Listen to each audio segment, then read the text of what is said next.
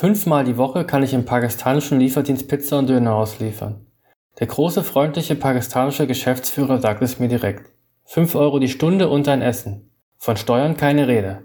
Er könnte mich für einen geringeren Betrag bei der Knappschaft anmelden, wir einigten uns darauf, dies nicht zu tun.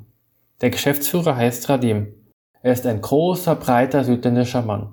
Aus welchem Teil der Erde er direkt kommt, ist mir nicht bekannt. Zu meiner damaligen Situation möchte ich erstmal nichts sagen. Das stört jetzt nur. Also es war auf jeden Fall damals ein Zweitjob. Also erscheine ich 17.30 Uhr zur ersten Schicht. Es ist der erste Tag. Ich habe leichten Autismus. Das heißt, so eine Situation aufzunehmen mit den ganzen Menschen fällt mir schwer und empfinde ich als anstrengend. Dazu muss ich meinen Job noch gut machen. Ist es doch insgeheim am ersten Tag am wichtigsten, ob einen die Leute mögen. Die Pizza wird man den Kunden schon in die Hand drücken. Also auf der Couch im Hinterzimmer sind mehrere Personen. Es sind mit mir drei Weiße, der Geschäftsführer und ein Perser. Mit mir handelt es sich um vier Fahrer, eine Telefonistin, die die Anrufe entgegennimmt und drei Köche. Aber die sind zwei Räume hinten am Kochen, während wir uns in Ruhe unterhalten. Die drei sind Pakistani, die Köche. Aber dass es Pakistani sind, ist mir zu dem Zeitpunkt noch nicht bekannt. Für mich ist das derzeit nur ein Dönerladen wo man sich mit Hilfe von Lieferheld und Lieferando sich Essen liefern kann. Alle rauchen und ich frage die Telefonistin Janette nach einer Zigarette. Ich versichere ihr, dass sie in Zukunft wahrscheinlich mehrere zurückbekommen wird. Sie sitzt da an so einem Ecktisch und wartet auf die Anrufe und Bestellzettel aus einem kleinen Drucker, wo so Lieferando draufsteht. Aber es kommen derzeit nicht ständig neue Bestellungen. Sie ist um die 40.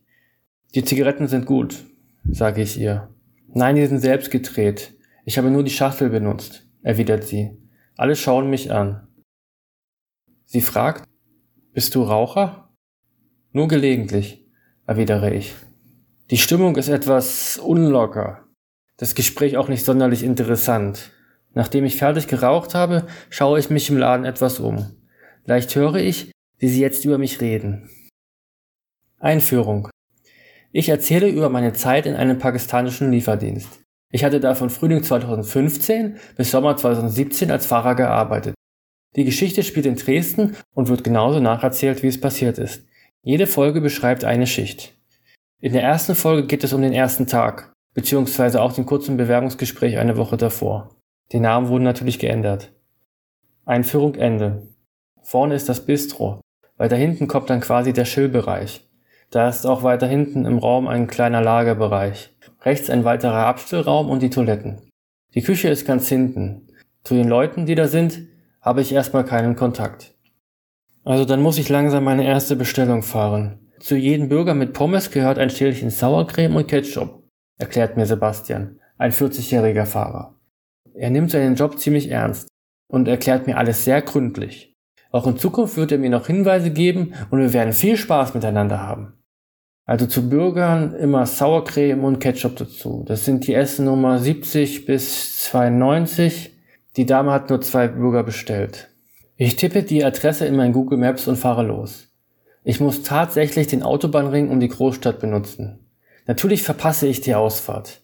Es wird also bedeutend länger dauern. Scheiße, war klar, Tom. Bleib einfach ruhig und fahre dahin, sage ich zu mir. Es wirkt viel auf mich ein. Wie finden mich die Kollegen und auch, was halte ich von denen? Langsam nähere ich mich dem Zielort. Ich fahre so ein 1500 Euro Auto, also so einen kleinen Volkswagen von Anfang des Jahrtausends. Die Steuerung ist sehr direkt. Macht auf jeden Fall Spaß, damit zu fahren, damit durch die Stadt zu düsen. Eine Schramme ist noch nicht an dem Auto, aber ich bin auch erst 10 Minuten damit unterwegs. Wenn was passiert, bekomme ich heute wenigstens zweimal 5 Euro und eine Hawaii-Pizza. Abends Pizza zu fahren ist auf jeden Fall besser als abends YouTube zu schauen. Nachdem ich die nächste Ausfahrt genommen habe, nähere ich mich dem Lieferort. Mein Handy mit Google Maps habe ich so aufs Armaturenbrett gelegt, über das Radio. So richtig kann ich es nicht hinstellen, also liegt es da und ich höre auf die Ansagen der Navigationsstimme.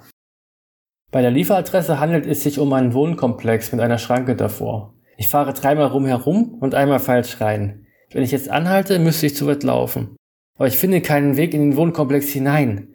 Ich will doch einen guten Eindruck machen. Dann parke ich also mein Auto und denke, dass hinter der Schranke wohl die Wohnung sein muss. Ich gehe erstmal ohne Pizzabox los und schaue, wo die Wohnung ist. Jetzt gehe ich zurück und gebe die Bestellung ab. Da rief's Pizza, sage ich unten an der Klingel. Es summt und ich gehe hoch. Die Frau hat mit PayPal schon bezahlt. Ich gebe ihr das Essen. Tschüss. Tschüss. Das war's. Die kleine dicke Frau hat ihr Essen. Natürlich hat die Fahrt bereits eine halbe Stunde gedauert. Der Geschäftsführer Ralim hatte zwischenzeitlich schon angerufen. Auf dem Display ist seine Nummer. Ich rufe zurück. Wo bleibst du? Ich sage, dass ich es geschafft habe, die Pizza auszuliefern. Jetzt fahre ich zurück. Natürlich gebe ich die Adresse wieder in Google Maps ein. Ich kann natürlich nicht einfach den gleichen Weg zurückfahren. Wieder im Bistro angekommen, stehen bereits weitere Bestellungen auf dem Ofen außerhalb der Küche. Der Ofen ist in der Wand und ragt quasi in den nächsten Raum. Die unbekannten südländischen Köche schubsen die Pizzakartons auf den Ofen. Ein südländischer mittelgroßer dünner Fahrer kommt auf mich zu und fragt mich, was ich mache. Ich erzähle ihm von meinem Erstjob und meinen Werdegang. Das möchte ich hier aber nicht ausbreiten. Er ist ganz nett und ich freue mich, dass er sich für mich interessiert. Wir verstehen uns gut. Er, Malik, kommt aus dem Iran und war der erste Fahrer hier. Danach kam Sebastian, der große Deutsche. Er ist hier in Deutschland, weil es im Iran keine Arbeit gibt. Wenn du im Iran einen Job hast, bist du ein König, erzählt er mir. Hier in Deutschland als Pizzafahrer zu arbeiten, ist für ihn auch etwas peinlich, beziehungsweise er hat sich mehr erhofft. Eine Ausbildung hat er keine. Was soll seine Familie im Iran sagen? Liefert hier Pizza aus. Der Vater arbeitet anscheinend irgendwo da in der Industrie. Er, Malik, hat ein gutes Auto. Nicht so ein 1500 Euro Auto. Er so ein 10.000 Euro Auto. Ich bin beeindruckt. Seit er hier in Deutschland ist, bezieht er Hartz IV. Hat dann hier angefangen, aber sagt es den Amt nicht. Er bekommt auch 5 Euro die Stunde und 30 Cent pro Kilometer, weil er sein eigenes Auto fährt und Trinkgeld. Mir wäre es peinlich zu raten. Was, wenn mich jemand da sieht? Schau den an, der hat gar nichts. Aber eigentlich kennen mich auch nicht so viele Leute. Naja, mir gefällt die Einstellung nicht zurecht. Ist leicht unzufrieden, will aber keine Ausbildung machen. Es wird wohl normal sein, dass die Leute im Niedriglohnbereich keine Steuern zahlen, schwarz arbeiten und nebenbei harzen. Wusste ich auch nicht, dass alle Pizzafahrer eigentlich so reich sind. Gleicht es das finanziell eigentlich ja schon aus. So verdienen am Ende alle gleich viel. Da finde ich die CDU-Regierung schon gut, dass sie das insgeheim dulden. Dennoch möchte ich Malik das mit der Ausbildung in Deutschland erklären und erzähle ihnen von Bismarck und dass die Deutschen Ende des 19. Jahrhunderts angefangen haben, die Leute in der Fabrik richtig auszubilden. Deswegen sind die deutschen Produkte so gut. Ihm gefällt das nicht. Drei, vier Jahre fast nichts zu verdienen. Er ist ein schlauer Ausländer, meint er. Lässt sich nicht so ausnehmen. Außerdem nimmt ihm ja keiner wegen seinen ausländischen Namen. Als Straßenbahnfahrer hat er sich mal beworben, weil er musste. Damit die beim Amt die Bezüge nicht kürzen. Nach Jahren auf Hartz IV. Malik half mir bei der nächsten Bestellung. Es könnte ja sein, dass zu einem Essen eine Beilage dazugehört. Diese darf ich natürlich nicht vergessen. Diesmal geht es wieder ziemlich weit raus, an das Randgebiet von Dresden vorbei und zu einem Wohnkomplex. Hier wohnen die gut ausgebildeten Arbeiter, denke ich mir. Die haben nach einem guten Schulabschluss und der Ausbildung fein ununterbrochen schon zehn Jahre gearbeitet und werden dies auch die nächsten 30 Jahre tun. Ich bin schon ein wenig eifersüchtig auf diese Leute. Wurden wahrscheinlich nicht nach zwei Jahren irgendwo entlassen und sind dann erstmal ohne Geld weitergeschwommen. Haben kein Hin und Her und dies und das. Jahrelang tun die arbeiten und eine solide Familie haben die. Ich parke an einer Straße mit den Einfamilienhäusern. Ich gehe zu dem schicken Haus, was wahrscheinlich mit allen 80.000 Euro gekostet hat. Wirklich schick. Man hat aber wahrscheinlich den Keller weggelassen, um keine Ahnung, 15.000 Euro zu sparen. Der Familienvater macht auf und grinst freundlich. Weiß er doch schließlich, wie man sich sozial verhält und sympathisch ist. Ich gebe ihm sein Essen und er gibt mir noch einen Euro. Sein Sprössling schaut im Hintergrund zu.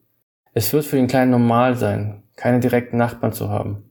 Niemand, der den Strom ausstellt oder betrunken irgendwelche Bemerkungen macht, während man einfach nur über jemanden wohnt. Keine Schuhe werden im Hausflur gestohlen und man hört auch nicht ständig stundenlang die Geräusche des Fernsehens des Nachbarn im eigenen Zimmer. Ich begebe mich wieder auf die Fahrt zurück. Es ist alles dunkel hier. Die Straßenlaternen leuchten nicht an den wenig befahrenen Straßen. Auch scheint man hier noch zu bauen. An der Kreuzung fährt mir fast jemand seitlich rein, weil ich die Vorfahrtsschilder nicht gesehen habe. Ich dachte, hier ist rechts vor links. Auch muss ich immer schauen, dass ich schnell vorankomme, sonst wird es mein erster und letzter Tag gewesen sein. Die Kollegen haben schon erzählt. In 20 Minuten bist du wieder da, haben sie gesagt. Bam, bam, bam. Als Fahranfänger ist der Straßenverkehr für mich immer noch ein großes Durcheinander. Überall sind Autos und mir unbekannte Straßen. Das Navigationssystem ist auch nicht immer eindeutig. Soll ich jetzt hier reinfahren oder bei der kleinen Straße da weiter hinten abbiegen? Schließlich höre ich nur die Ansagen und kann nicht auf dem Handybildschirm schauen. Wenn ich mich jetzt verfahre, verliere ich kostbare Minuten. Ich muss so einen Mittelweg finden.